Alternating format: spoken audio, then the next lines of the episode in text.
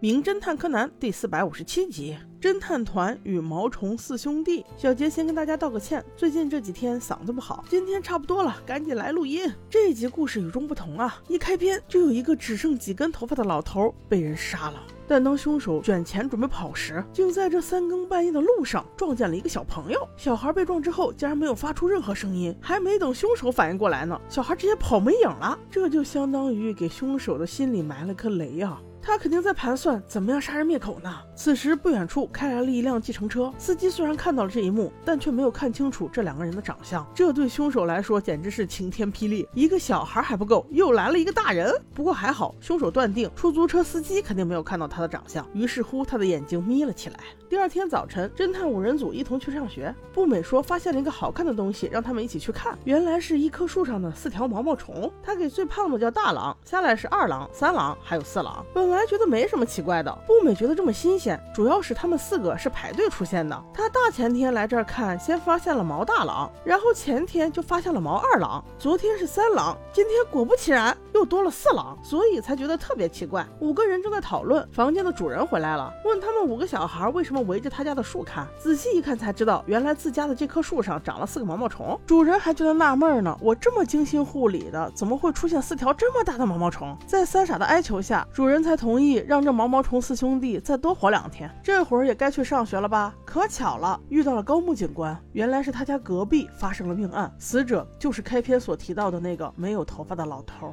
佐藤一看他们五个不能来，直接给他们撵出现场，回学校去了。在学校里，几个人正在盘算放学以后怎么混到命案现场去逛一逛。没想到的是，藤木组合竟然来到了学校，而且还主动找他们聊了案情。警方根据一辆出租车的司机描述，当天晚上他看到了疑似凶凶手的样子，但没有看到长相。不过他还提到一个小孩撞到了凶手，小孩子应该看到了，所以警察就来学校找那天被撞到的小孩。据司机描述，孩子穿着睡衣，戴一顶白色棒球帽，大概率是。附近学校一二年级的小学生，侦探团一听就知道，这娃不就是归一吗？只有他一天到晚的都戴一顶白色的棒球帽。于是高木和佐藤就去问了小归一。令人意外的是，他全盘否认了，并且说这几天晚上自己都没有出过门呐。这别说警方不信了，侦探五人团也不信呢。于是他们放学一起又来到了归一家。归一的妈妈一年前去世了，爸爸每天工作到很晚才回家，所以晚上十一点前他就一个人在家的。当柯南准备问到重点时，归一赶紧跑开了，明显是在回避话题。但这并不影响侦探团查案呢。柯南发现归一家也有一棵和发现毛毛虫四兄弟一样的那种树，就是很小。仔细观察才。才发现这棵树上有很多被剪刀剪掉的痕迹。再去毛毛虫四兄弟所在的那棵树上，可以看到那棵从小树上剪下来的枝叶正好被扔在了这棵大树的旁边，这让柯南断定这就是龟一所为。这种树叫橄榄树，是龟一死去的妈妈最喜欢的树。但是他家的树上长了毛毛虫，龟一害怕树叶被吃光了，但是又不忍心伤害这些毛毛虫，于是就想到把这几个毛毛虫移到邻居家去，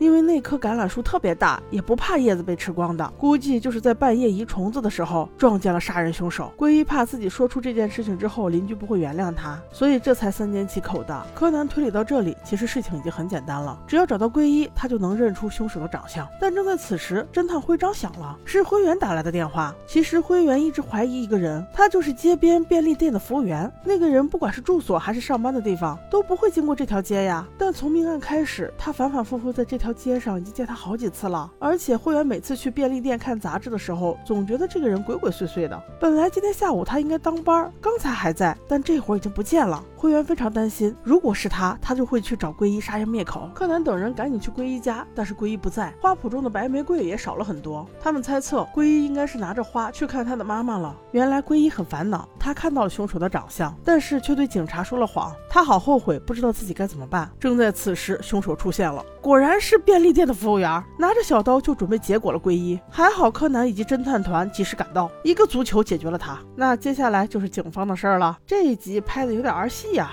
一个一年级的小孩能随意自己去墓地吗？这个我表示不理解。然后我们看下集吧，拜喽。